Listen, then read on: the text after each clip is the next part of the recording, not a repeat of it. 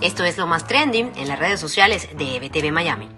Llegó el jueves y las tendencias en las redes sociales no se detienen. Y es que este 10 de junio las vacunas vuelven a ser noticia en Venezuela. Tras la declaración del representante de la Organización Panamericana de la Salud este miércoles sobre la no cancelación del monto total adeudado por el régimen de Nicolás Maduro a la COVAX, este jueves la vicepresidenta de la dictadura, Delcy Rodríguez, ha dicho que sí se hicieron los pagos, pero que el último de 10 millones de dólares habría sido bloqueado. Declaración que ha generado reacciones en las redes sociales entre quienes creen y quienes no creen la versión del régimen.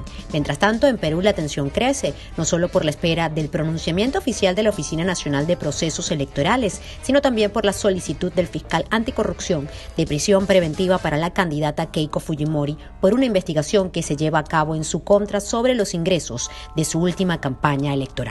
Tanto en los Estados Unidos, la noticia esta vez es la primera dama, y es que Jill Biden se ha convertido en tendencia.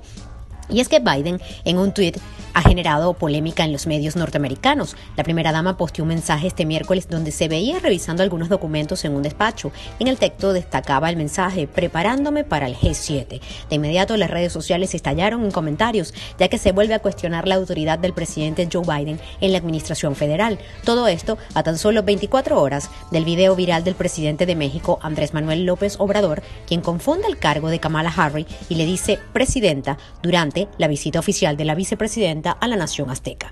Con esta nota termino mi reporte de hoy. Les invito a ampliar esta y otras informaciones en nuestro sitio en internet ebtv.online, descargar nuestra aplicación y seguir todas nuestras redes sociales arroba ebtv Miami y arroba ebtv digital en todas las plataformas disponibles. Soy Karen Aranguibel y esto es lo más trendy de hoy.